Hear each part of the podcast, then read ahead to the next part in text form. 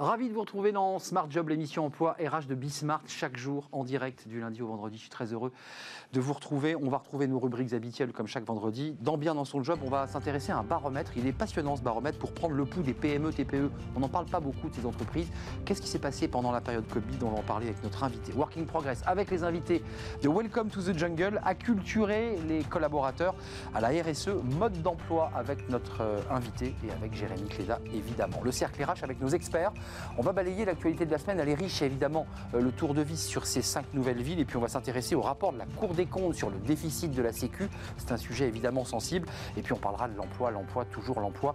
On fera le point avec nos experts. Et puis, enfin, pour terminer, à la fin de notre émission, le livre de Bismarck, 180 degrés euh, réconversion, réussir le virage de l'entrepreneuriat. Bah oui, on a une idée, on veut monter sa boîte.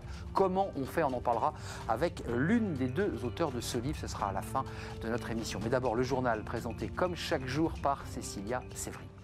Bonjour Arnaud, on commence ce journal. 3000 salariés livrent leur expérience du télétravail. C'est le résultat d'une enquête publiée par le groupe Cardam. Un premier résultat, les femmes comme les franciliens se sont mieux adaptés au télétravail. En matière d'horaire, par exemple, cette gestion est de 6% meilleure chez les femmes que chez les hommes. 90% des franciliens se sont déclarés plus productifs contre 81% des régionaux. Autre point, les managers semblent avoir été à la hauteur. Plus de 80% des répondants ont ressenti un fort soutien de la direction pendant le confinement. L'engouement pour le télétravail est lui confirmé. S'il n'était que 7,5% à télétravailler avant la crise. Aujourd'hui, ils sont 80% à vouloir le faire après la crise. Et puis, on poursuit avec une étude, toujours, mais sur un autre sujet, la santé mentale au travail en pleine crise sanitaire. Une étude mondiale d'Oracle and Workplace Intelligence, étude réalisée sur plus de 12 000 personnes. Résultat, l'année 2020 est considérée comme la plus stressante de l'histoire pour les salariés du monde entier. Près de 80% évoquent d'ailleurs des répercussions négatives sur leur santé mentale. En France, ils sont 75%.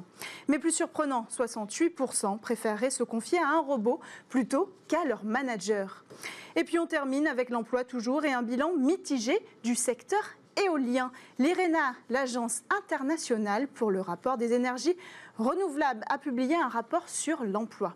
En tête de liste, c'est le solaire. Il fait travailler près de 4 millions de personnes en 2019. Derrière lui, l'emploi dans l'hydraulique est en baisse et passe en dessous des 2 millions. Mais c'est l'éolien qui se place sur la troisième place du podium des employeurs mondiaux. Les jobs directs et indirects sont évalués à 1,17 million en 2019. Voilà pour les informations d'aujourd'hui. Je vous laisse avec Arnaud Ardouin et ses invités.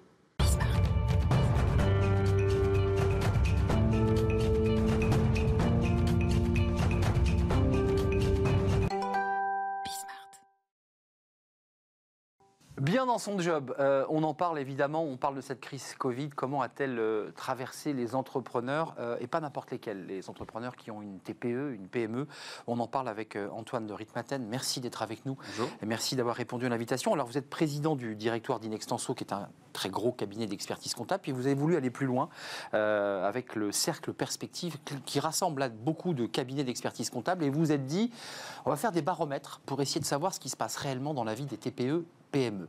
Euh, très intéressant d'ailleurs parce que c'est vraiment un travail euh, de maillage territorial avec des bulletins de paix pour savoir ce qui s'est passé. Alors qu'est-ce qui s'est passé entre, entre mars et juin d'abord? Commençons par cette période. Est-ce que les TPE, PME ont été impactés? Alors tout à fait. Donc, euh, et, en fait l'histoire c'est que, et, ça confirme une des, tendances que l'on connaît, c'est sur l'agilité des TPE, PME pendant le confinement, elles se sont plutôt complètement arrêtées, puisque le télétravail, c'est pas toujours évident dans ce type de structure.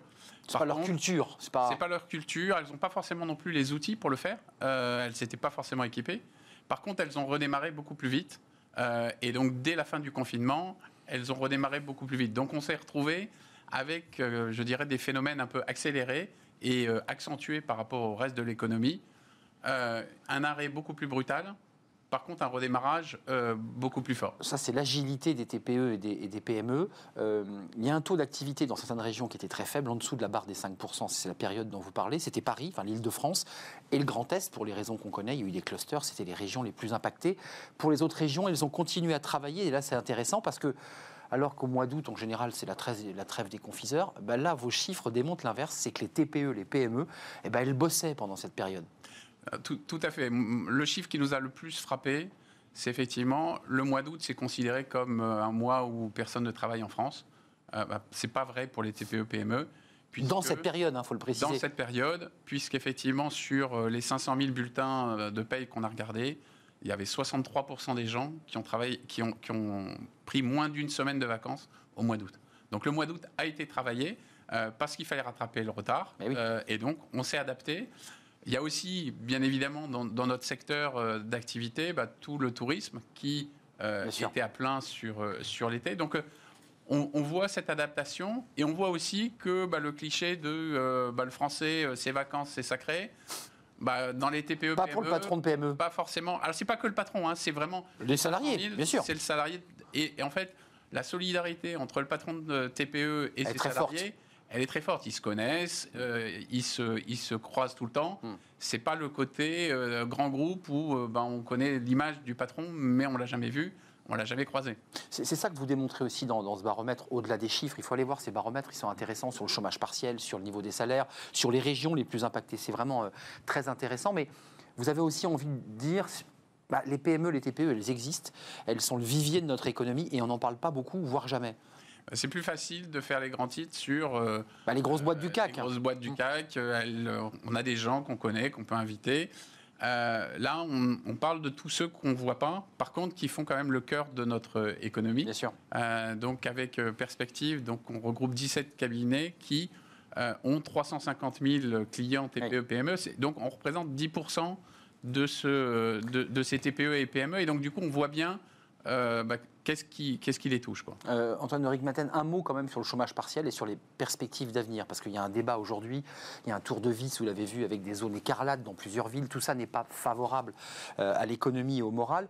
Euh, elles se situent où, ces entreprises, en termes de chômage partiel? Est-ce qu'elles ont, ces TPE, PME, utilisé largement le chômage partiel. Elles, elles l'ont utilisé, alors, elles l'ont demandé beaucoup, et utiliser moins. Mmh. En gros, elles, ont. intéressant. Elles sont prudentes et puis elles ont été bien conseillées. On leur a dit le système existe. Ça, c'est les experts comptables, ça. Euh, les experts comptables leur ont dit bah, faites une demande. Bah oui. Par contre.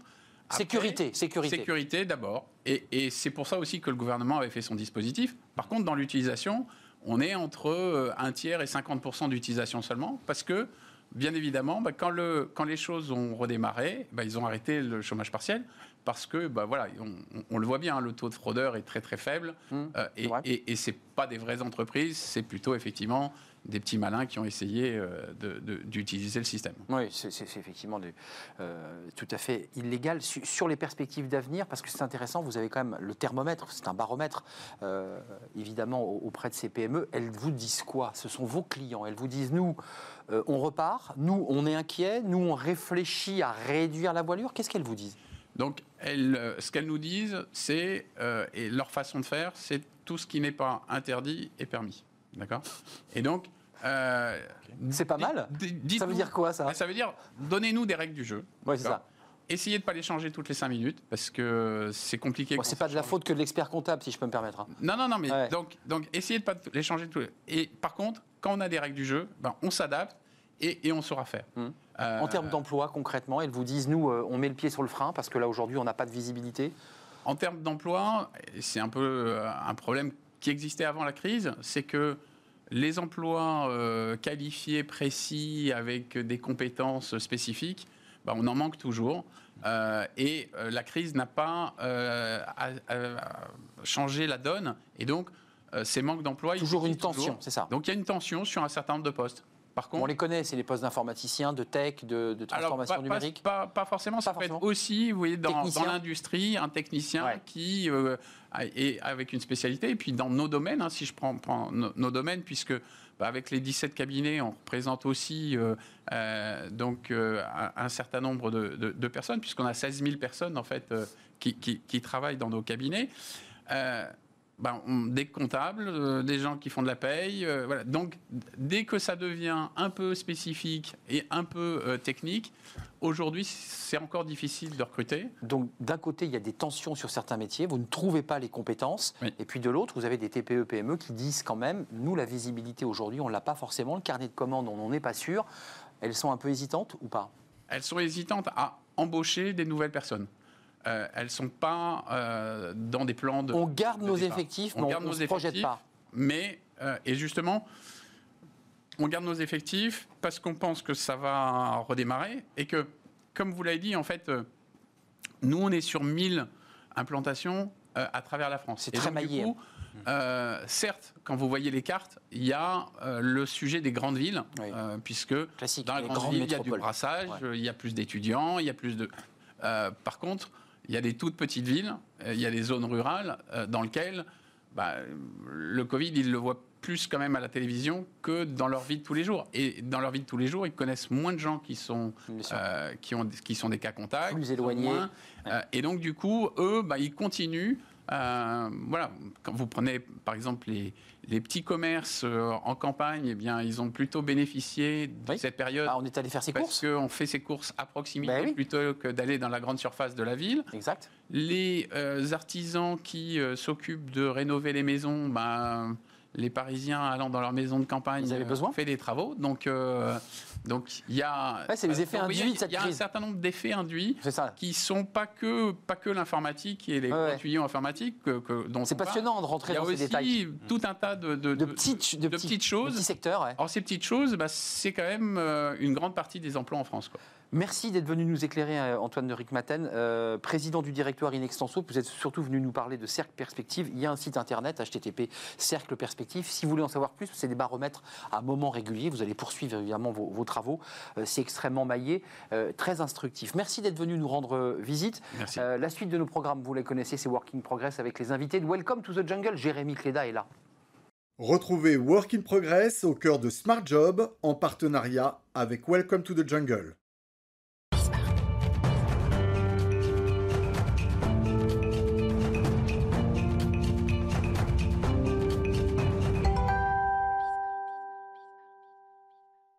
Oui, Jérémy Cléda est avec nous, euh, fondateur de Welcome to the Jungle. Bonjour Jérémy. Euh, Working Progress, on commence avec le RSE. On en parle souvent sur ce plateau. Responsabilité sociale ou sociétale, on peut dire d'ailleurs les, les deux, les deux formules.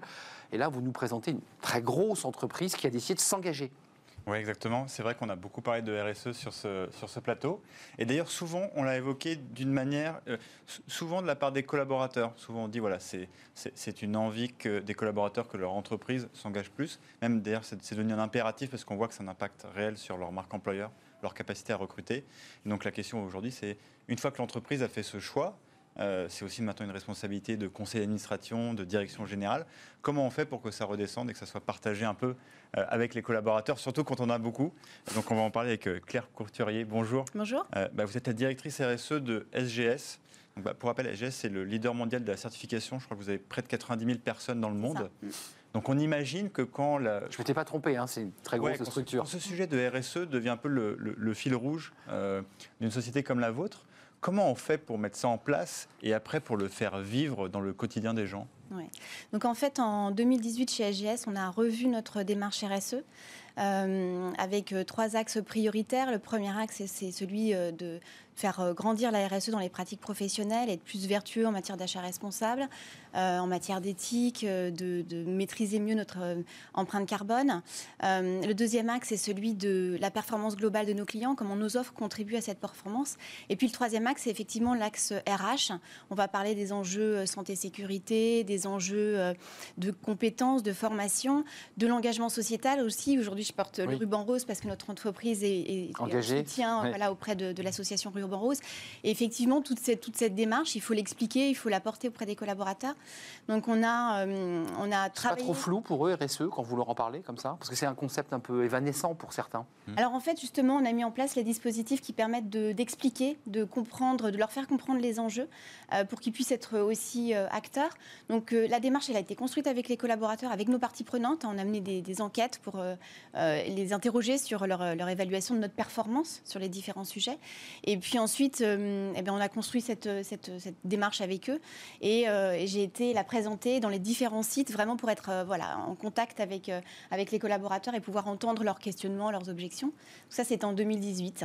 Et alors, Donc, quels, euh, quels étaient un peu les, euh, les enseignements de ces enquêtes Qu'est-ce qu'attendaient en fait les, les, collaborateurs Alors il y avait des gros enjeux sur euh, l'engagement en matière d'empreinte carbone de, Mmh. de la société. Qu'est-ce qu'on faisait pour euh, diminuer nos gaz à effet de serre? Alors on est un prestataire de services, donc on n'est pas, on n'a pas d'usine, on n'a pas Oui. de grosses structures, mais malgré tout on a quand même des laboratoires, des laboratoires qui font des tests sur des produits, des laboratoires qui font des tests parfois sur des produits qui peuvent être dangereux, polluants, des produits pétroliers, des produits pharmaceutiques. Donc il y a quand même des enjeux hein, de déchets, de voilà.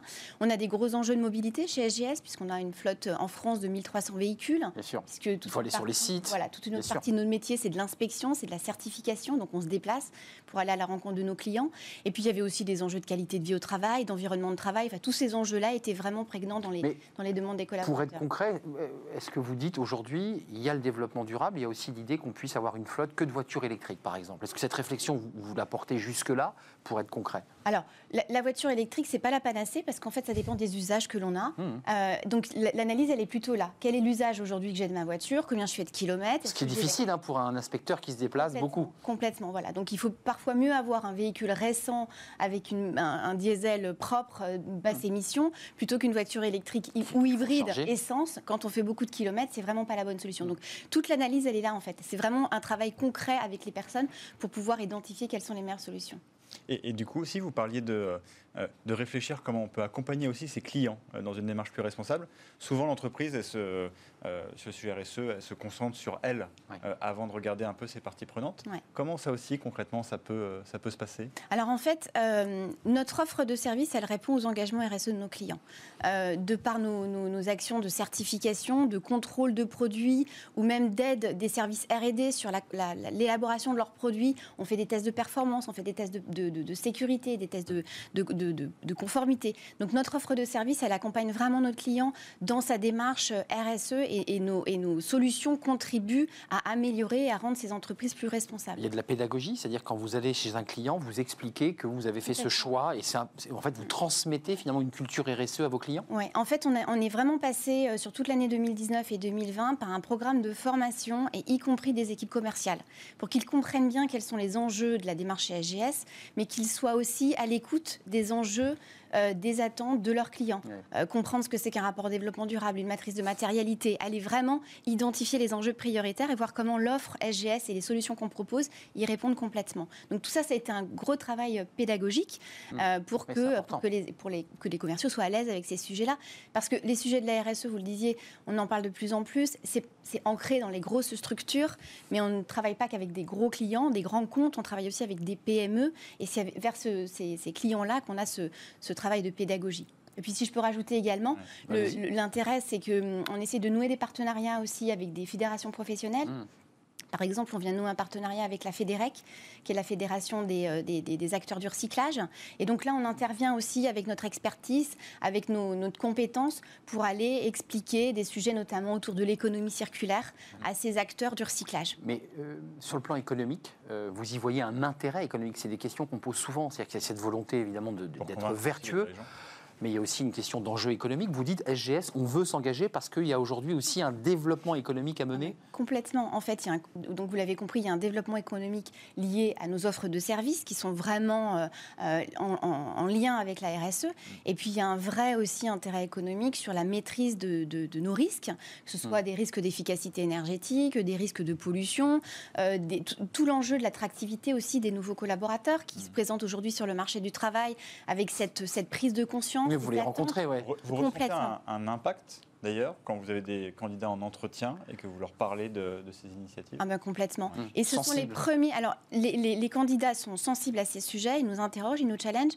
Et les nouveaux collaborateurs qui arrivent dans nos sites et euh, qui vont visiter différents sites, si le niveau n'est pas à la hauteur entre les différents sites sur le tri des déchets, sur euh, la maîtrise des, des- des gaz à effet de serre, hop, ah ben, on vous sort quoi. Non, on, Vous n'êtes pas à la hauteur. on, on- on se fait, on se fait, euh, on se fait challenger. Challenger, ouais, un c'est petit ça. mail, un petit coup de téléphone. Tiens, j'étais sur tel site, J'ai vu vu qu'il y avait que- des déchets, j'ai vu que si, comment ça se fait, voilà. Et, et- Et et c'est bien ça pour nous, c'est C'est intéressant. un peu une question que je voulais vous poser aussi, parce que euh, évidemment, bah, le, le sujet RSE, il est souvent soumis à critique. On dit que c'est un peu le, le paravent de certaines grandes entreprises hein, sur, sur ces sujets.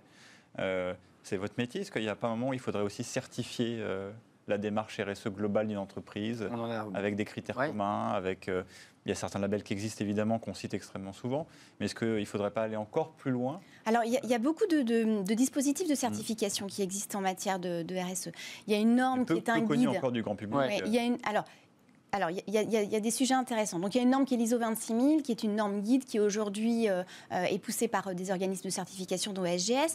Il y a tout un dispositif autour des achats responsables pour aussi euh, inciter les entreprises à être plus vertueuses dans la manière dont elles achètent, le sourcing, mais aussi la relation avec les fournisseurs. Les fournisseurs pardon. Il y a le label euh, numérique responsable pour engager les entreprises aussi sur des pratiques plus vertueuses en matière de numérique. quelque chose, vous voyez, qui, qui va dans le sens. On, pa- on parlait de candidats, je suis un peu biaisé parce que c'est aussi un- évidemment mon sujet de tous les jours. Euh, Est-ce qu'on n'aurait pas envie de créer euh, un label, vous savez, qui, par exemple, qui parle aux candidats et qui leur permet de dire, bah voilà, cette entreprise, moi, ce sont Tu en des es sûr, c'est le label là. J'ai une certitude parce que, bah, par exemple, un tiers de confiance euh, indique que. bah, On pourrait, on pourrait imaginer avoir Ouais. ce genre Oui, de vous label êtes challengé sur le plateau là, Ouais, vous avez vu très bien. par Welcome Mais ce to que je voulais vous dire aussi, quand on Ouais, parle, alors on parle des candidats, mais on parle des consommateurs. Et euh, aujourd'hui, on est, on est partenaire aussi du club Génération Responsable, qui est un club de retailers engagés en matière de développement durable. On va retrouver euh, des enseignes C'est un euh, sujet pour les consommateurs. Exactement, comme, comme Biocop, Bien comme, euh, euh, Maison du Monde, comme euh, voilà, des, des- vraiment des acteurs engagés comme la Micaline, vraiment des acteurs de tout secteur. Mmh. Et là, on est en train de travailler avec eux à développer un label qui s'appelle le label Point de vente responsable.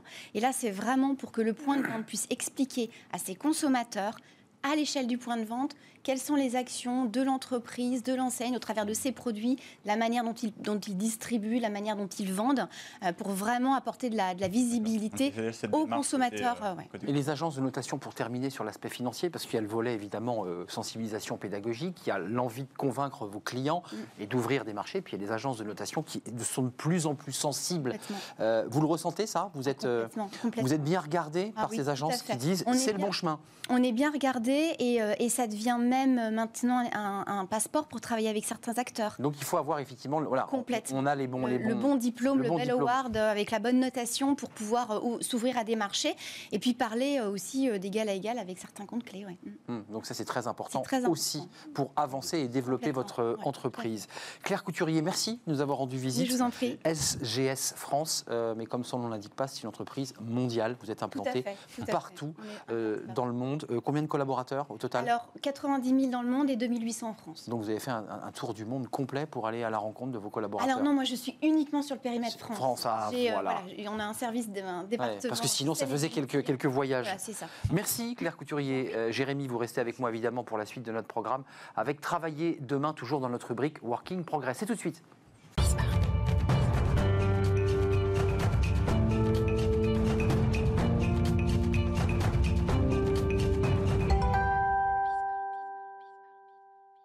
Jérémy, travailler demain euh, avec. euh, bah là, c'est c'est pareil, hein, euh, c'est la notion d'engagement dont on va parler. On en parle beaucoup avec votre invité que vous allez nous présenter. Oui, et d'ailleurs, on a fait un, un petit lien juste avant parce Oui. qu'on parlait de consommateurs qui souhaitent être plus avertis. En Ténu. tout cas de- Ouais, je, je cherche un lien. oui, voilà, il faut, euh, faut, une euh, passerelle. On, on l'a créé à peu près, euh, à peu près avant. Oui, on va, on va, on va parler de gaspillage alimentaire. Euh, c'est un sujet pas si loin du précédent, mais en tout cas c'est le cas. Euh, avec Sarah Chouraki, bonjour. Bonjour. Vous êtes la, la directrice France de Too Good To Go. Euh, Arnaud, si vous ne connaissez pas encore Too Good To Go, euh, vous allez le télécharger sur votre, J'ai vu que c'était très anglais. Enfin, c'était. sur votre, euh, sur votre téléphone. Moi, je vais le faire, bien sûr. Euh, c'est une appli pour la lutte contre le gaspillage alimentaire. Donc concrètement, grâce à cette appli, bah, vous permettez d'avoir euh, d'être mis en contact avec des commerçants qui peuvent revendre leurs invendus. Euh, quelques chiffres, hein, parce que les, les chiffres ils sont très évocateurs. D'ailleurs, je, je regardais, hein, vous avez partagé récemment euh, qu'avec le groupe Casino, par exemple, vous avez permis de sauver euh, 2 millions, fait, je crois, millions de repas. de repas avec, avec ce partenariat. Le, le gaspillage alimentaire, c'est- quoi comme, comme volume? Moi, je me souviens au tout début de Too Good To Go, euh, euh, avec euh, Lucie qui avait lancé ça en France. Euh, vous disiez que si le gaspillage alimentaire, c'était un pays, ce serait le, le troisième pays le plus pollueur au monde. Je crois que c'était ça le, le message. Qu'est-ce que ça représente et comment on peut lutter contre ça? Exactement. Donc, euh, pour donner un chiffre qui est en fait le, le chiffre un peu clé, c'est qu'un tiers de la nourriture qui est produite dans le monde est jetée à la poubelle. Donc, le chiffre, il est, Hallucinant. euh, il est assez marquant. Voilà, c'est un tiers. En France, ça représente 10 millions de tonnes de nourriture qui est jetée chaque année. Et en fait, ça, c'est une aberration. Donc, euh, Jeté, brûlé, détruit, mis en décharge. Exactement. En tout cas, qui n'est pas consommée. Et en fait, ça, ça représente euh, une, enfin, c'est une aberration à la fois économique, parce que du coup, ça représente beaucoup de millions d'euros. Euh, c'est une aberration sociale, parce qu'on sait qu'il y a de plus en plus d'insécurité euh, alimentaire. Mmh. Et en plus, c'est une aberration écologique, parce que comme, euh, comme vous le disiez, si le gaspillage alimentaire était un pays, il serait le troisième plus gros pollueur après la Chine et les États-Unis. Et en fait, ça représente 8% des émissions de gaz à effet de serre. Mais c'est un modèle, c'est un modèle quoi? De surconsommation capitaliste totalement débridé. C'est pourquoi on a autant de déchets? Bah, en fait, ce qui est intéressant, c'est que le gaspillage alimentaire a lieu tout au long de la chaîne. Donc en fait, c'est un peu une superposition, on va dire, de, d'écart euh, qui est fait. Une grosse partie a lieu dans les foyers. Et en fait, c'est une des choses que nous, on a voulu euh, attaquer en fait avec euh, l'application. To Go, exactement. Euh, et ensuite, il y a une grosse partie dans la distribution aussi. Donc aujourd'hui, c'est là-dessus que nous, on se concentre pour essayer d'apporter une solution concrète et simple à tous les citoyens et à tous les commerçants qui veulent faire un geste pour la planète. Alors, on, parlait, euh, on parlait un peu d'engagement avant hein, et aussi de la, manière dont les, collaborateurs et les candidats se retrouvent dans une entreprise. Euh, quand on a une mission aussi forte, euh, comment on fait pour s'assurer de la cohérence entre ce qui est, vu à l'extérieur, ce qui est vécu à l'intérieur? On imagine que les, gens qui vous rejoignent, ils ont envie de porter cette, mission au mieux. Exactement. En fait, aujourd'hui, c'est vrai qu'on a la, face à l'urgence climatique et sociale, les, les gens ont envie vraiment de faire quelque chose et les entreprises ont un rôle à jouer. Donc nous, on a la chance en fait d'avoir ça dans notre ADN. C'est-à-dire que dès le départ, la mission a été faite pour ça. Mais du coup, il ne faut pas décevoir les candidats qui, euh, qui nous rejoignent. Oui, ils doivent avoir des attentes très élevées. Quoi. Exactement. Non pas qu'ils en ont peut-être moins pour d'autres, mais en tout cas pour vous, ils Ah oui. euh, se dire. J'ai mis la barre très haut. Oui, tout à fait.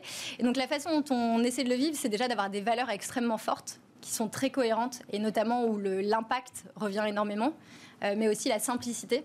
Parce qu'en fait, on sait que par rapport à tous ces gros problèmes qui nous dépassent, l'idée c'est d'avoir des choses simples et assez rapides à mettre en place. Et en fait, la façon dont on le fait, c'est en proposant aussi un peu une sorte d'école de l'engagement en interne. Donc ça demande quand même pas mal de préparation. Donc c'est-à-dire que tout le monde est acteur. Et ça, nous, on y tient beaucoup. C'est-à-dire que nous, en tant que direction, entre guillemets, c'est pas à nous de tout faire. C'est qu'on veut aussi engager bien euh, les salariés qui nous rejoignent. Donc pour donner des exemples concrets de Mmh. choses qu'on va faire, il y a à la fois beaucoup d'éducation sur le gaspillage alimentaire, parce que les gens qui nous rejoignent, ils sont euh, très engagés, souvent écolos, mais ne sont pas forcément des experts. Totalement convaincu forcément quand ils Exactement. Donc là, on va plutôt leur apporter en fait euh, une demi-heure par semaine, par exemple, de grands chiffres, de grosses lois qui parlent du gaspillage alimentaire. On va aussi Et organiser. ça a bougé, euh, hein, il, y a eu, il y a eu des travaux à l'Assemblée nationale sur cette question. bah, ça avance et c'est surtout que comme nous, Togo Togo, on veut être un leader mondial. On tient aussi au, au courant de ce qui se passe dans le reste des pays et notamment à l'Union européenne. Bien placée la France ou pas sur cette question? Oui, la France a été un des premiers pays à légiférer en fait, euh, notamment en 2016 avec la loi Garot. D- D'ailleurs, vous parlez un peu d'international. Je crois que c'est un peu un gros sujet en ce moment chez Too Good To Go. De ce que j'ai compris, vous vous lancez au- aux États-Unis. Euh, comment on vit alors ce genre d'expansion aussi? Parce que euh, parfois, quand on croit si vite, le- le- la, la mission elle peut euh, être un peu chahutée par, euh, par tout ça. Comment ça se passe, cette euh, Oui. actualité? Le plus gros pollueur et, et gaspilleur, les États-Unis. Ouais, les États-Unis, c'est 40%, donc c'est encore plus que la moyenne mondiale. Donc c'est pour ça qu'on voulait absolument y aller. Euh, mais on voulait être prêt, parce que s'attaquer aux États-Unis, c'est pas forcément le plus facile. Euh, et c'est aussi pour ça que Lucie, la fondatrice, est partie là-bas pour emmener toute son expérience de 4 ans en fait, d'expansion. Parce qu'il y a eu 14 pays qui sont lancés en Europe, donc c'est vrai qu'on avait euh, un peu d'expérience. La façon dont on essaie de protéger un peu justement la culture, c'est vraiment, euh, encore une fois, revenir à des valeurs et des choses concrètes en, en interne. Donc c'est vrai qu'on on tient beaucoup en fait à vraiment continuer à parler de tous ces sujets-là. C'est-à-dire que tous les lundis matins, par exemple, on euh, commence nos, euh, nos réunions d'équipe par ce qu'on appelle nous une green story. Donc c'est une histoire positive écologique que chaque salarié en fait va porter le lundi matin. Et par exemple, ça c'est un truc qu'on ne veut pas arrêter de faire parce que c'est on met l'écologie et l'engagement au cœur de l'entreprise et ça se voit dès le lundi matin quand on arrive. Un citoyen collaborateur, Sarah Chouraki, euh, directrice générale France de To Go. To Go, avec un jeu de mots, on a vu votre synthé évidemment, euh, deux os à tout. Euh, merci et qui va euh, élargir son spectre jusqu'aux États-Unis, qui est un enjeu évidemment très fort. Merci d'être venu nous rendre visite en Working Progress. Merci à Jérémy Cléda, on se retrouve très très très bientôt évidemment comme d'habitude avec vos, invités. C'est la suite de notre programme, c'est le cercle RH et les experts. Il y a beaucoup de choses aujourd'hui puisqu'on balaye l'actualité de la semaine. Il y a ce rapport de la Cour des comptes sur la Sécu, il y a ce tour de vis sur cinq villes supplémentaires qui sont passées en zone écarlate. Et puis il y a un débat autour évidemment de, de l'emploi. On en parle avec mes experts. Ils sont là après cette courte pause. On les retrouve.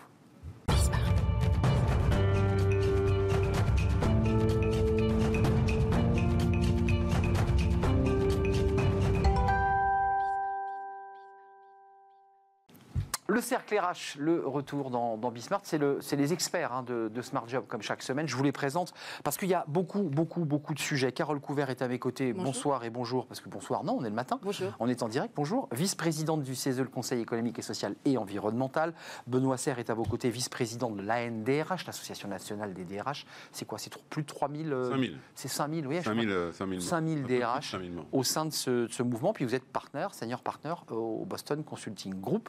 Et puis avec nous, François Vigne. Bonjour François, fondateur et directeur associé de Sycomore Corporate Finance. Et puis vous êtes un, un des membres éminents des EDC, les entrepreneurs et dirigeants chrétiens. Merci d'être avec nous. On va voir des sujets qui, euh, sur lesquels vous allez forcément réagir. On va parler de la pauvreté euh, avec ce million supplémentaire de personnes qui vont basculer en dessous du seuil de pauvreté. D'abord, commençons quand même rapidement d'un tour de table.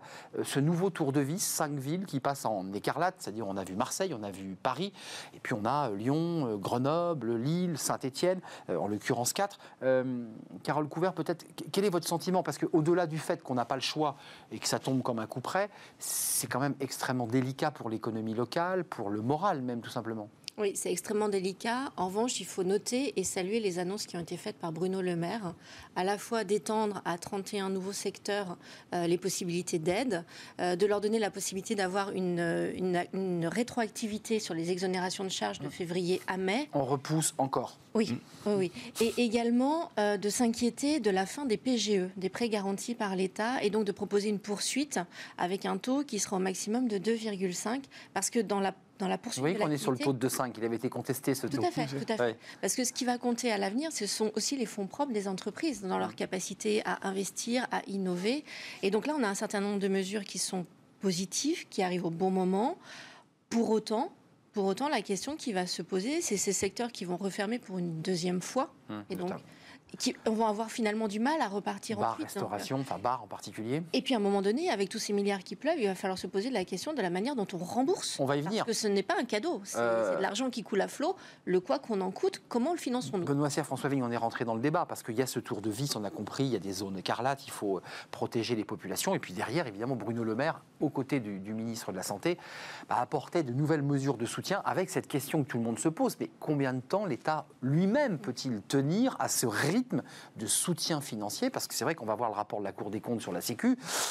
euh, les déficits se creusent, ils deviennent abyssaux. On, on se dit jusqu'à quand on repousse la dette, mais à un moment donné. euh, Oui, oui. Bah, le gouvernement maintient la, position qui est la sienne depuis le début, c'est-à-dire que Oui. préférer l'emploi au déficit, très bien. C'est vrai que euh, il faut reconnaître, hein, le, le Ah, système a plutôt bien fonctionné sur un plan euh, d'emploi. Combien de temps il fonctionnera bien sur un plan d'emploi, c'est un autre point. Mais pour le moment, ça tient. Euh, la situation sanitaire telle que vous l'avez décrite fait que les entreprises euh, aujourd'hui sont dans une situation de plus en plus difficile parce que toutes ces nouvelles restrictions, euh, par ailleurs légitimes, moi je ne suis pas médecin, hein, euh, euh, viennent se poser sur des boîtes hyper fragilisées. Donc, déjà il y, a un fragilisé. vrai, ouais. il y a un vrai risque. Et puis, euh, puis on n'arrive pas à poser, à stabiliser les choses. Quoi. On avait imaginé qu'en septembre, bien on pourrait sûr. développer des plans de relance. On etc. repartait en septembre. voilà. Quant à la dette abyssale, enfin, les chiffres veulent presque plus dire rien du tout. Euh, quand on est à 130% euh, d'un côté, que euh, la tempête Alex, on annonce un milliard d'aides, et c'est très légitime tout ça. Alpes-Maritimes, Mais un peu de je pense que plus, plus fondamentalement, il y a le remboursement, et puis ça pose une autre problème. C'est-à-dire que les réformes structurelles, comme les retraites, comme le congé paternité, comme tout ça, dont on dit ça coûte 500 millions pour congé maternité, 30 milliards pour les retraites. Allongement les des délais. Français, Paternité. hein Congé paternité, pas maternité. J'ai- Oui, pardon. Euh, euh, les Français, les citoyens français, on leur justifie des réformes depuis des années en disant parce qu'il y a un déficit un déficit. Mais là, on, est, on marche, à, on marche à l'envers. On trouve, euh, si on cumule, on est à 5 ou 5, 600 milliards entre ce qui a été fait pendant la crise et aujourd'hui. Hum. Donc il, y a- il va y avoir un moment où le discours politique va être complexe. Parce que comment vous pouvez. Bah, surtout le discours politique de pré-campagne devez- présidentielle. Voilà, vous devez réformer euh, les retraites, par exemple, parce qu'il y a 30 milliards de déficit, alors que de l'autre côté, on a trouvé 500. François Vigne, vous en Euh, pensez quoi voilà. Parce que là, on rentre dans une phase. C'est vrai que notre débat vient se percuter à la- au calendrier politique. On, on est à deux ans d'une présidentielle. Il faut euh, réenchanter, redynamiser, re-raconter une histoire dans un contexte où l'État s'endette, et on nous dit pour quoi Un millénaire je, blague, mais pour des centaines d'années. Moi, ce qui me frappe surtout, c'est qu'on est encore dans l'urgence. Et en permanence, ce sont des mesures d'urgence, Mm. alors même qu'il est probable que la crise du coronavirus peut durer jusqu'à l'élection présidentielle. Mm, Tout, tout démontre que s'il n'y a pas de vaccin, ça sera, on est parti pour deux ans à deux ans et demi. Donc c'est plus d'urgence. Et donc, et donc, il faut arrêter de gérer tout ça dans l'urgence, parce que si on gère dans l'urgence, on n'aura que des mauvaises solutions. Il faut par ailleurs qu'on soit attentif à ce qui se passe ailleurs. Enfin, la stratégie, là encore, du confinement ou du contournement ne fonctionne pas. Pour l'instant, hein. elle ne fait que retarder les choses.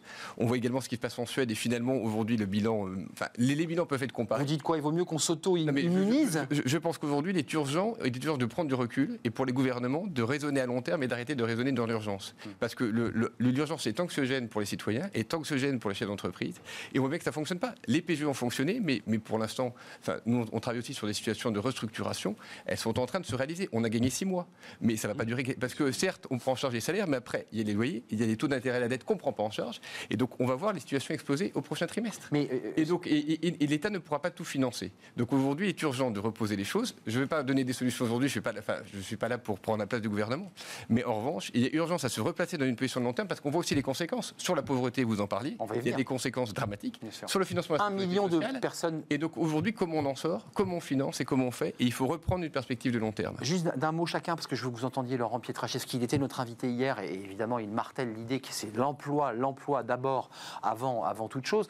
Euh, Laurent Saint-Martin, qui est le rapporteur de- du, du budget à l'Assemblée nationale, qui est un député LREM, qui disait il y a quelques semaines, j'avais gardé cette petite phrase en tête, de toute façon, il ne faut pas rêver, il y aura plus de 15% d'entreprises qui ne pourront pas régler leur PGE. C'est-à-dire qu'on est en train de repousser une dette de mois en mois, alors que le gouvernement sait que globalement, ils ne pourront pas payer. Il y a les cotisations, il y a les loyers, et il y a Et- le- et et, les dettes, et les la dettes dette. qui s'accumulent. C'est- très compliqué. Mais je Vous pense pensez que quoi Il faut obliger l'entreprise à payer au risque qu'elle se casse la figure, ou on dit on fait une croix sur la dette. On accepte de faire une croix sur cette dette. Cette décision, elle appartiendra au gouvernement le moment venu. Et à que. Pour l'instant, il est, il est caution. Mais, mais je crois que l'urgence, et, et je reviens sur le propos de, de François, c'est de sortir, malgré la situation, du discours anxiogène. Parce qu'au-delà des secteurs qui sont fermés actuellement, on voit très bien que pour les pans d'activité qui sont encore ouverts, les consommateurs sont- ne sont plus au rendez-vous. Parce qu'on on fait peur. Euh, Ce matin, on parle de potentiel reconfinement à Noël. Eh oui. Je crois qu'à Eh oui. un moment donné, il faut qu'on arrive à trouver un Vous chemin. voyez qu'Esther Duflo est peut-être pas totalement tort dans sa prospective. oui, oui, mais, mais- euh, mais du coup, ça pose on la en avait parlé de- la semaine dernière. Comment vivre On en a déjà parlé la Oui. semaine dernière de comment vivre avec le virus. Oui. Et je crois que c'est là-dessus que nous devons travailler. Urgence et stratégie à moyen terme. Rassurer, à rassurer les citoyens, à rassurer les consommateurs et à permettre aux entreprises de Écoutez juste Laurent Peterchevski et je vous fais réagir juste après parce qu'il y a un débat sur les finances publiques, on va voir le rapport de la Cour des comptes, puis il y a des ministres évidemment qui relaient cette parole et, et c'est très bien. Écoutez ce que disait Laurent Pietraszewski. Il ne faut pas d'abord commencer à relancer la machine de l'emploi pour réfléchir à une réforme des retraites qui soit stable. Mais vous avez sans aucun doute raison sur le fait qu'il y a des priorités. Dans l'ordre. Quelle est la priorité aujourd'hui? La priorité, c'est d'ailleurs l'objet de notre échange depuis 20 minutes, c'est l'emploi, c'est la situation des entreprises, c'est comment on aide les entreprises à passer cette crise, parce que ce sont les entreprises qui Eh oui. créent l'emploi. Eh oui. Comment on les met en Et font de la situation- cotisation. Voilà, comment on les met en situation de réussir et de se transformer euh, au travers notamment du plan de relance et des opportunités que nous avons mis sur la table. Euh, Benoît Serre, c'est intéressant. Alors, j'irais dire, il défonce une porte ouverte, le ministre. Il dit bah, les entreprises créent de l'emploi. Bah, vous dites que c'est pas mal, non Qu'une entreprise crée de l'emploi d'entendre un membre du gouvernement dire que rappeler quand même que c'est les entreprises qui créent des emplois. ça. Parce que pendant quelques mois, on a eu le sentiment que c'était ou les centrales syndicales ou les gouvernements, mais c'est les entreprises qui créent des emplois. Donc ça, c'est un premier. Je suis obligé, ce que disait François Denis est très un juste. pic à Carole Couvert Non, pas du tout, pas du Si, si, j'ai vu qu'elle clignait des yeux. Je, je- Ça se réglera ce ensuite. que, ce que, ce que disait François Denis est très juste, c'est-à-dire que, et, et je ne pense pas qu'ils aient d'autres solutions. Ils poussent la montagne devant. C'est exactement on sait ça. aujourd'hui sur les plans sociaux qu'on a, on en a finalement assez peu qui concernent peu d'emplois, mais parce qu'ils tomberont en mars-avril. Parce qu'on repousse. Mais à la fois, pour deux raisons. Un, on repousse, on ne pourra pas repousser demain. Puis l'autre raison, qu'est-ce que font les entreprises en ce moment? Elles sont en train de construire leur budget 2021, de regarder un petit peu l'état de la situation. Quoi. Et c'est de là. Et après, là, là, les process sociaux, il faut que globalement, vous tombez sur mars-avril 2021. Donc protéger l'emploi, oui. Euh, Bruno Le Maire disait l'autre jour, euh, cette dette se remboursera par la croissance. Je, je parle sous le contrôle d'un expert, mais je pense que la France n'a jamais été capable de rembourser de la dette par la croissance c'est vrai. depuis 30 ans. Donc il y a assez peu de raisons qu'on y arrive sur ce, ce coup-là. Alors, une croissance à deux chiffres. Voilà. De de- d'autres qui ont réussi, hein, même des Oui, pays oui. moins riches que nous d'ailleurs, comme Oui, le oui, Portugal, en hein, France, mais d'autres ont réussi. Voilà, après, euh, je, je- je pense que, certes, il faut projeter du moyen terme, et vous avez raison. Je pense aussi, et c'est un peu le- ce qu'on avait dit l'autre jour, c'est-à-dire que le plan de relance et différentes mesures, en fait, elles ne sont pas restructurantes. C'est comme des rustines, quoi. mais, mais très utile, enfin, qui sauve des emplois et donc les gens. On est dans l'urgence qu'évoquait François Vigne, c'est-à-dire en revanche, euh, ce, qui est- ce qui serait dramatique, c'est que tout cet ensemble-là nous empêche de faire des réformes structurelles parce que, quoi qu'on en dise, et non pas quoi qu'on en- quoi qu'il en coûte, cette, cette période a révélé qu'on avait certes un modèle social fort, mais aussi un modèle social complexe. Eh oui, bien sûr. Et que cette lenteur Et plus lent à redémarrer. etc., avait quand même nous Sa lourdeur, Donc bien il, sûr. il s'agit de trouver un- une sorte de nouvel équilibre entre un modèle social dont il ne s'agit pas de le remettre en cause fondamentalement dans ses principes, Mais de le rendre plus mais agile. en revanche de le rendre plus agile, plus adapté et, et voilà. Donc c'est un petit peu cet équilibre-là. Or la situation économique fait que ça paraît compromis et la perspective des présidentielles à terme. euh, Oui. faire des réformes structurelles. Complique. C'est pas un plan de restructuration en fait, c'est un plan d'urgence. L'emploi, l'emploi, l'emploi, comme on aurait dit, Oui, mais- Europe, mais pour Europe, que ça Europe. dans le temps, il faut, il faut Mais la question, c'est comment, penser. et, et comment On fait comment des emplois? Parce que là encore, Voilà. le, le- le ministre Voilà. euh, pa- parlait du plan de relance, mais le plan de relance, il est déjà obsolète en fait. Et on s'aperçoit là encore, je pense que le gouvernement sous-estime la réactivité, la capacité d'agilité des Français. Les, les- les Français, comme l'ensemble des, des- des hommes, s'adaptent. Et aujourd'hui, on voit bien aussi que les Français, ils épargnent. On leur donne de l'argent, mais ils épargnent. Énormément. Donc, donc ça veut dire que donner de l'argent aux gens pour qu'ils épargnent, c'est pas la bonne solution. Aujourd'hui, et je suis pas un étatiste, mais il faudrait que l'État investisse beaucoup plus. Il faut mieux aujourd'hui que l'État refasse tout le, enfin, incroyable ce l'isolation qu'on- de tous les bâtiments pour donner des emplois aux entreprises du bâtiment. Il vaut mieux qu'il achète des voitures pour renouveler les, les- les voitures les de- flottes. de, de la police, Mais bien sûr. qui, qui- qui sont en plus terriblement polluants. On a commencé dans la police. l'argent à des gens qui vont l'économiser. Si on veut créer des emplois, il faut dépenser en direct. Et donc, et c'est un non non étatiste. entre- Enfin, je ne pas. C'est un changement de paradigme, si je peux me permettre. hein. Qui, Oui, mais qui- c'est qui la c'est entrepreneurs, mais aujourd'hui, il faut aller des mesures efficaces. Et donc, il faut arrêter de faire des plans à 10 ans qu'on ne sait pas maîtriser. Il faut à la fois avoir la vision long terme, Hmm. mais être capable de s'adapter très vite à une situation mouvante.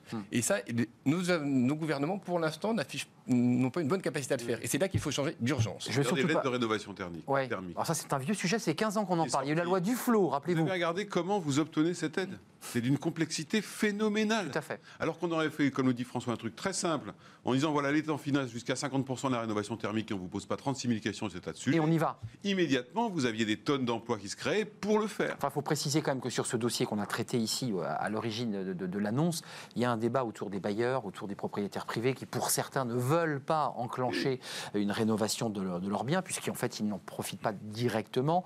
Il y a donc des enjeux un peu techniques et effectivement un peu une usine à gaz. Mais si on s'occupe toujours des contraintes, on ne Oui, gère rien. Non, non, il faut les- avancer. Il faut arrêter les détails. Il faut, se- faut le- il faut faut le se concentrer sur l'essentiel. Euh, une association qui en regroupe une quinzaine d'ailleurs, dont la Fondation Abbé Pierre et quelques autres, commence à tirer la sonnette d'alarme parce que là on parle des déficits et on va en parler, c'est-à-dire d'entreprises qui sont en difficulté. On parle d'un million en plus de, de personnes qui vont basculer sous le seuil de pauvreté. Euh, c'est c'est les conséquences sociales de ce, de ce Covid, très concrètes. Euh, des étudiants, des artisans, des précaires, des intérimaires. Qu'est-ce qu'on fait là concrètement? Parce que certains, les associations proposent de remonter les barèmes du RSA, de remonter les aides sociales. Est-ce que c'est une solution? Je ne sais pas si c'est une solution parce que, pareil, ça va rajouter du déficit au déficit. Mais Mais on est parti dans le déficit hein, quand même là. hein. oui, mais On mais y va droit, donné- droit, droit. À un moment donné, il va falloir canaliser tout ça. La problématique, c'est qu'encore une fois, ça n'est pas de l'argent gratuit. Euh, on a ouvert complètement. On a un peu l'impression, hein, Carole Oui, Couvert, mais- si je peux me permettre. que Mais, là aujourd'hui, mais justement, ça c'est dramatique parce que ça ne donne plus de valeur à l'argent ça ne donne plus de valeur à l'aide. Euh, donc ça c'est un autre sujet. Euh, nous au niveau du Conseil économique, social, environnemental, depuis le mouvement des Gilets jaunes, on a tiré la sonnette d'alarme, on a sorti un rapport qui s'appelait Fracture et transition, réconcilier la France. On a euh, au mois de juin sorti une résolution qui s'appelle Construire demain. Et on a au mois de juillet répondu au président de la République sur des pistes et des propositions pour sortir de la crise que nous connaissons. Donc vous anticipiez dès les Gilets jaunes une, une Oui. fracture sociale. Oui, mais elle était Euh, évidente, puisque la grogne était Ben oui. basée à la base sur une, on va dire, une forme de, de révolte fiscale Hum. Et territoriale. et territoriale, et elle a révélé des fractures et des failles qui ont été amplifiées par la crise. Alors, trouver des solutions, oui, mais encore une fois, je pense maintenant, il faut mettre les acteurs autour de la table, discuter de solutions potentielles, mais discuter aussi du financement. Il ne faut pas ouvrir les vannes. Euh, comme ça en grand, il faut se poser maintenant sérieusement la question Enfin, du vous financement. reconnaissez collectivement que c'est un casse-tête chinois pour le gouvernement, parce que, Oui. si je peux me permettre, il a à la fois une gestion de l'urgence, parce qu'il faut colmater, je dirais, des brèches dans la digue, puis se projeter pour évidemment pouvoir emmener nos bateaux le plus loin possible. Enfin, c'est un casse-tête. C'est L'avantage, c'est qu'on a quand même beaucoup de fonctionnaires pour penser à ça et que le- le- logiquement, certains d'entre eux pourraient réfléchir. Mais, mais mis à part ça. Vous trouvez oui, qu'ils c'est pensent pas assez, nos fonctionnaires? Oui, c'est- Oui, c'est compliqué. Non, mais globalement, je pense que par rapport à la masse de matières grises que nous avons, objectivement, les résultats ne sont pas très bons. Mais Mais, euh, mais, euh, mais objectivement. Beaucoup de cerveau, mais peu de Mais résultats. o- objectivement, c'est- c'est- la, la situation est compliquée, mais là encore, il faut être plus réactif, comme on le disait. Il faut viser le long terme et voir comment on finance le long terme, parce que de toute façon, les problèmes vont se multiplier. C'est le cas pour les déficits de la sécurité sociale, c'est le cas pour euh, les retraites, et donc de toute façon, on va y avoir des situations de pauvreté. Alors, moi, je suis pas venu avec mes livres, mais, mais ce qui est vrai, et, et par- et par- Mais elle lit beaucoup, Carole mais- Couvert. Mais est- mais il y a- il y, a par ailleurs un document que je vous conseille de lire. Euh, Je ne suis pas le représentant du Vatican, mais qui, qui, est l'encyclique du pape sur tous frais.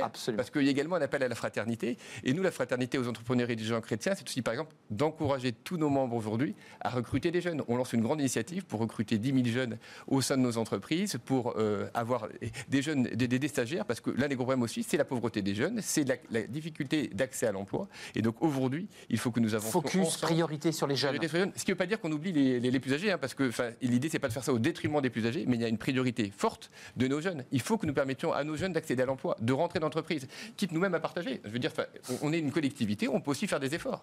Et pour ça, il faut que les chefs d'entreprise aient confiance. Et le Bien contexte est très difficile à ce niveau-là.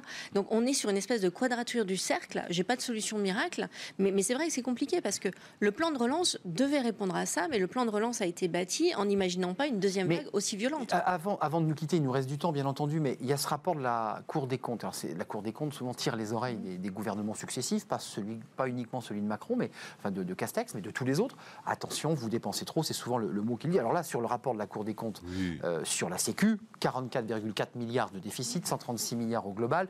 Les cinq branches sont, en- vous allez me dire, Benoît Serre, fort logique, vu le coût Covid.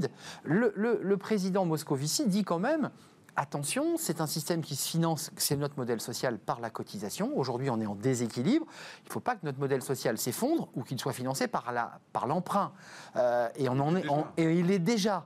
Mais Et déjà, Donc- on n'a pas attendu la crise Covid pour faire financer le modèle social français par l'emprunt. Non, mais j'ai- Ça, euh, Autre volet qui, nous- qui fait dire, est-ce qu'on est en capacité de maintenir notre modèle social? Est-ce qu'on est aujourd'hui en capacité, avec tout ce qu'on vient de se dire, c'est intéressant de l'amener à la fin, la Sécu, se dire, est-ce que notre fameux modèle social envié par beaucoup de pays, est-ce qu'aujourd'hui il n'est pas mais, en, en très très grand danger Alors je crois que c'est c'est plus le modèle social, il est plus envié par beaucoup de pays, parce que là encore, quand on dit qu'on dépense trop, c'est vrai qu'on dépense trop, mais en plus on dépense mal. Mal. Effectivement, malheureusement, Bah, l'hôpital. le système français a montré qu'il était en faillite au moment de la crise du Covid. Il a mal réagi par rapport à d'autres États. Et quand la Cour des comptes donne un, un satisfecit à la politique familiale, on a moins dépensé, mais aujourd'hui une natalité en forte baisse. Exact. Et le résultat de 10 années de destruction de la politique familiale. Exact. Et donc aujourd'hui, on a un système qui non seulement nous coûte cher, mais qui en plus ne marche pas. Donc Qui est pas c'est- efficient, c'est C'est un anti-modèle social. Aujourd'hui, c'est un anti-modèle.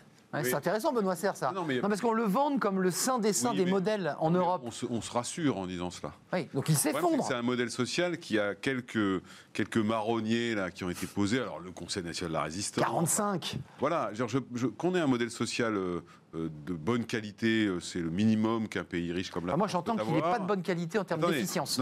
mais aujourd'hui, euh, il est quasi interdit de le réviser, en fait. Euh, Ah oui, il est, quasi interdit d'y toucher. C'est le chiffon Comme rouge. C'était bon. Donc ça, c'est après la question du million de gens qui passent sous le seuil de pauvreté. Elle est, elle est à relier quand même à quelque chose qui sont l'histoire, Carole évoquait tout à l'heure, des gilets jaunes. C'est-à-dire que Oui, c'est quoi conséquence. la réaction? C'est les gens qui étaient juste à la limite, mais juste à la limite, et qui viennent de passer juste en dessous Mais ça, c'est le limite. Covid hein, qui a accéléré Oui, le mais processus. ce que je veux dire par là, c'est qu'on a un sujet de structure de la rémunération en France. On a un sujet de, de, de- de- de structure de la rémunération nette. Et là, on reste à retombe sur vivre. votre modèle social. Exact. Le reste, à fameux vivre, reste à vivre. le reste à vivre des gens. Quand on a Et retiré impôts et charges. La multiplication, alors, je ne suis pas un libéral acharné, mais enfin la multiplication des politiques de niche. Entre ceux qui gagnent ceci, ceux qui gagnent cela, ceux qui gagnent Ouais, pas ça, ceux qui gagnent pas ça Les fait, fait qu'on ne comprend plus rien, d'une part, et que surtout, vous avez des tas de gens qui, par le système des aides ou pas des aides selon lequel vous êtes, en fait, ils se retrouvent en dessous du seuil, alors qu'ils gagneraient moins d'argent, ils seraient mieux exact. protégés. Donc, on a une le- espèce de système qui est total. Le seuil est contesté d'ailleurs, il suffit d'être 10 Et on euros au-dessus, on n'a pas les aides. Et on s'achète en permanence une conscience, euh, comme on l'a fait sur la réforme des retraites, comme on le fait sur la réforme, en disant on va faire payer les gens du haut pour les gens du bas. Le Mm. problème, c'est que les gens du bas, il y en a de plus en plus, et les gens du haut, il y en a de moins en moins. Et donc, vous avez, vous avez une espèce de Donc- problème donc, structurel qui se crée. Sans que vous nous le disiez Après- directement, on s'effondre un peu. Tout ça, comment c'est le en train président Mais- Moscovici, il peut dire ce qu'il veut. C'est vrai qu'on était à 1,9 milliard de dettes, on est passé brutalement à 44 milliards. Mais enfin, en même temps, c'est des choix. euh, genre, on aurait pu faire le rapport Ouais. avec euh, François et Carolin. dire, on, on connaissait les, Ouais, les résultats. Beaucoup s'y attendaient, c'est pas une mais nouvelle. Le euh, sujet, c'est quoi? C'est que du coup, on concentre la question sur le remboursement de la dette. Et on ne concentre pas la question en même temps sur reposons les choses, voyons ce qu'on est capable de faire, ne réduisons pas forcément fortement le- notre modèle social en termes de protection, mais il y a d'autres manières de le faire. Enfin, sur l'hôpital, l'exemple sur la réforme des retraites, où on est parti du principe que la capitalisation, jamais. On est parti du principe qu'il fallait opposer soit Modèle universel. soit c'était euh, répartition. Oui. Alors que la vérité est probablement entre les deux. Et deux. Carole Couler, d'un Voilà. mot, le, le modèle social français, dans le contexte de crise dans lequel nous sommes, c'est-à-dire avec l'obligation de mettre la main au portefeuille, même lorsque ça ne correspond pas à l'idéologie d'ailleurs pour lequel ces hommes Mhm. ont été élus. Je veux dire, il y a quand même comme ça une inversion Bah oui. euh, et une obligation comme ça d'évoluer qui est très intéressante. On- ce modèle, il s'effondre, il risque de s'effondrer, il est en danger parce que la Sécu, les cinq branches sont dans le rouge. C'est pas un scoop, mais Moscovici dit attention, un jour ou l'autre, faudra rembourser tout ça. Alors, déjà, faut- Non, mais c'est faut important de l'entendre. relativiser- faut relativiser deux choses. Un, il a servi d'amortisseur pendant la période de crise. Hum. Et si on n'avait pas eu ce modèle de protection sociale, nous aurions eu des salariés dans la rue. Mais le PGE n'est pas le modèle des- social, si je peux Non, me permettre. hein, ça, pas, euh, Mais ça a servi d'amortisseur et ça a encore fait la, la démonstration de son utilité pour le collectif. Hum. Deux, il est en déficit. Mais pas du fait des partenaires sociaux, pas du fait d'une mauvaise gestion, mais du fait d'exonération de charges ou de report de charges, et donc de recettes qui ne sont pas arrivées, alors que pendant ce temps, les dépenses augmentaient. Donc ça veut dire que demain, si l'emploi repart, si la oui. politique Il y a salariale plusieurs si repart, quand même. hein. oui, mais bien sûr, mais là aujourd'hui, on, on est que Si, sur si, si. si. Hmm. Pour autant, moi je me rappelle avoir été à la tête d'une confédération syndicale et j'avais proposé qu'on révise le modèle de protection Hmm. sociale parce que les solidarités ne sont plus les mêmes qu'au sortir de la guerre et qu'il serait intéressant Allongement de la durée de vie, sérieusement de solidarité collective. Qu'est-ce que l'on entend par ça la aujourd'hui cinquième branche. et comment on le finance, qu'est-ce qui doit relever de l'entreprise et ce qui doit relever de la Mais responsabilité et de la François Vigne, avant de nous quitter, il y a un vrai débat qui va se poser sur le remboursement. C'est soit on taxe plus encore les entreprises euh, qui dégagent euh, du, c'est l'impôt de production. Oui. Voilà, Savoir. C'est pas dans il faudrait dépense. savoir. Mais à un moment donné, qui va payer François Vigne? Parce que euh, là, il y a une question qui est posée par Pierre Moscovici, qui est tout à fait dans son rôle, qui dit Moi, président de la Cour des comptes, je vous dis, attention, il faudra, pourquoi vous souriez C'est euh, son côté élève de François Hollande. Élève Moi, François Hollande, c'est de ça. Je savais que vous, vous évoquiez le parcours de, de Pierre Moscovici. Mais sur le fond, il dit il faudra payer. Qui Comme paye le Carrefour des années 50, je- j'étais pas né, mais c'était il faut demander plus à l'impôt, moins à l'impôt et plus au non, moins, plus à l'impôt et moins au contribuable, excusez-moi. Et donc il faut, il faut demander là encore plus aux cotisants. Intéressante, cette phrase. Et moins, et, et moins aux cotisants. Et donc, l'une des premières réformes, c'est quand même de rendre notre système plus efficace. On a quand même un système globalement inefficace avec beaucoup de dépenses. Qui dépense beaucoup. Ce que dit le rapport. Des erreurs. Oui, l'hôpital, par exemple. au- Aujourd'hui, nous avons. Et C'est la première source, quand même. euh, Si, si on arrive à améliorer les choses à, à service constant, c'est quand même beaucoup mieux. Si ça coûte moins cher à service constant, on a également la capacité d'améliorer les choses. On a lu sur votre phrase faut- beaucoup de fonctionnaires, un système quand même très fonctionnalisé qui ne On- fonctionne pas bien. On, on a un système qui ne fonctionne pas bien et qu'il qu'il faut réformer. Et il y a plein de, je dirais, de ses participants, de ses membres, de ses salariés, euh, de, de ses fonctionnaires qui voudraient le réformer eux-mêmes. Donc aujourd'hui, il faut leur donner les moyens de, de le réformer. Il faut réformer pour que ça marche mieux. C'est la première chose. Par ailleurs, il faut collectivement créer plus de richesses. Le problème actuellement, c'est que nous sommes en train de nous appauvrir. La France est appauvrie en 10 ans. Il faut que les Français aient, conscience qu'il y a 10 ans, la France faisait partie de, l'Europe occidentale. Aujourd'hui, elle est considérée par tous les pays L'Europe du Sud. comme un pays de l'Europe du Mais Sud. bien sûr. Et ben l'Europe du Sud, ça veut dire une Europe plus pauvre. Et quand on est plus pauvre, malheureusement, on a moins de moyens pour se soigner, moins de moyens pour se loger, moins de moyens, moins de moyens collectivement et moins de moyens pour s'occuper des pauvres. Donc aujourd'hui, il faut réenrichir, réenrichir collectivement la France et nous permettre comme ça, demain, d'avoir un meilleur niveau de vie, d'être mieux soigné et de pouvoir mieux partager. Donc il y a un peu d'espoir, mais c'est vrai que la situation dans laquelle on est n'est pas, euh, pas très encourageante. Évidemment, comme disait le ministre euh, Griset la semaine dernière, il y a une petite lumière au bout du tunnel, mais on ne Oui. connaît pas la longueur du tunnel. Non, Voilà. mais il appartient sera- en politique actuellement de bien montrer la lumière au bout du tunnel. Parce que je trouve que l'on manque Oui, oui. d'espoir, Oui, oui. on manque de Mais il y en a perspective. une. Et on en a mais, besoin mais- à tous les mais il y en a une. Il y en a une qu'on voit déjà. C'est-à-dire que Mais les on s'en entreprises se transforment Elle se transforme. à une vitesse incroyable. Encore faut-il que la lourdeur du système qui les entoure leur permette de le faire. Oui, Merci. et les salariés sont en rendez-vous en matière d'agilité. On va pas. J'ai- peur qu'on ne Voilà. puisse pas régler l'in- l'in- l'intégralité de nos sujets, mais c'est intéressant de les ouvrir. Merci à François Vigne, membre des, des EDC et fondateur, directeur associé de Sycomore Finance, euh, Corporate Finance. Merci à Carole Couvert, Merci la vice-présidente du, du CESE, la vice-présidente du Conseil économique, social et environnemental. Et puis merci à Benoît Serre, le vice-président de la NDRH. Plus de 5000 membres. Euh, je rectifie immédiatement l'erreur que j'ai faite au début de cette émission, c'est important. Euh, on termine avec le livre de Smart Job sur les Restez avec nous, c'est tout de suite.